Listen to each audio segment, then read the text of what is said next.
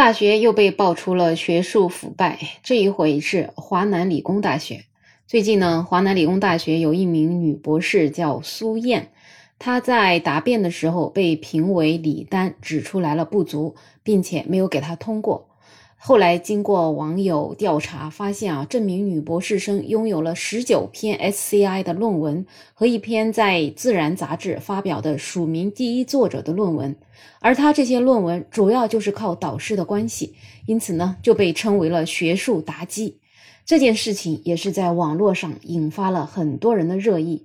毕竟，大家要从博士毕业是多么的不容易啊！可是，像这样一位女博士，她仅仅是因为跟她的导师有了不正当的关系，就能够把别人辛苦劳动搞出来的成果据为己有。所以，这个学术腐败事件被曝光之后呢，很多人也就是谴责这位女博士，她简直就是学术界的苏妲己。所以这两天在热搜榜上就持续出现着“学术妲己”这样的热搜词条。很多网友也是齐刷刷的对这位苏妲己进行讨伐。可是呢，也有人发现，既然有了苏妲己，那么周王又去哪里了呢？全国政协委员蒋胜男也对这个事情发表了评论。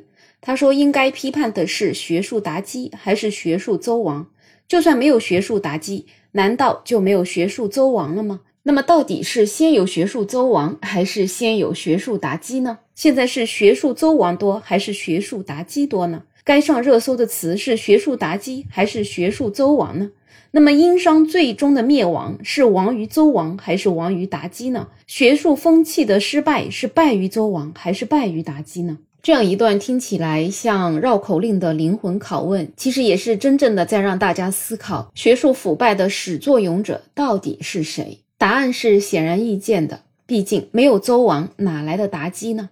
更深层次的拷问应该是：到如今已经是二零二三年了，到底是什么样的体系和制度让高校里面滋生了这样的周王和妲己？所以，我们应该批判的是学术妲己，还是学术周王，还是说这种导师手握学生的学业发展、毕业与否以及将来命运的生杀大权的导师制度呢？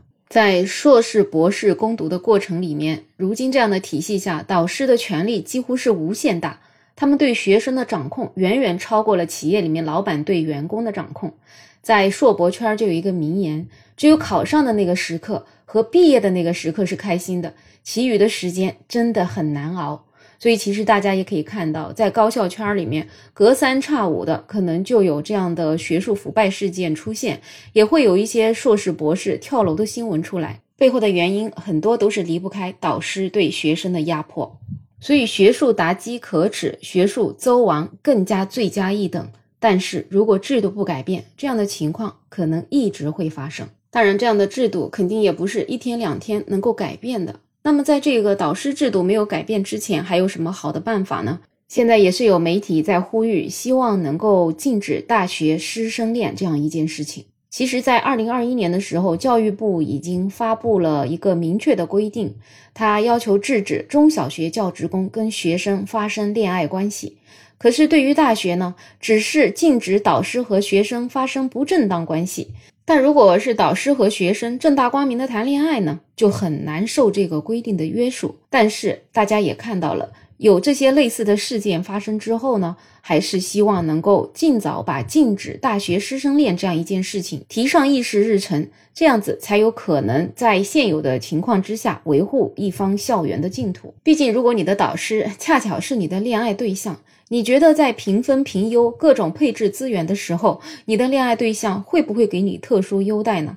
这个其实就是完完全全的利益冲突，就跟在单位上班一样。比如说，你的老公恰巧是你的领导，那么他就决定了你的薪资、你的升职。在这种时候要做到公平，是不是真的很难呢？同样，在大学里面也是一样，当你的恋爱对象给了你特殊优待，他自然就要去破坏教育的公平、学术的公平，要去侵犯其他学生平等合法的权利。所以，要想高校能够有一个平等公平的学术氛围，像这样的师生恋，真的需要严格禁止。否则，各式各样的所谓的举措、所谓的应对、所谓的回复，也不过就是应付了事罢了。好了，欢迎在评论区留言，也欢迎订阅、点赞、收藏我的专辑。没有想法，也可以加入我的听友群，在绿色的软件上搜拼音“没有想法”，再加上二零二零，我是梅乐，我们下期再见。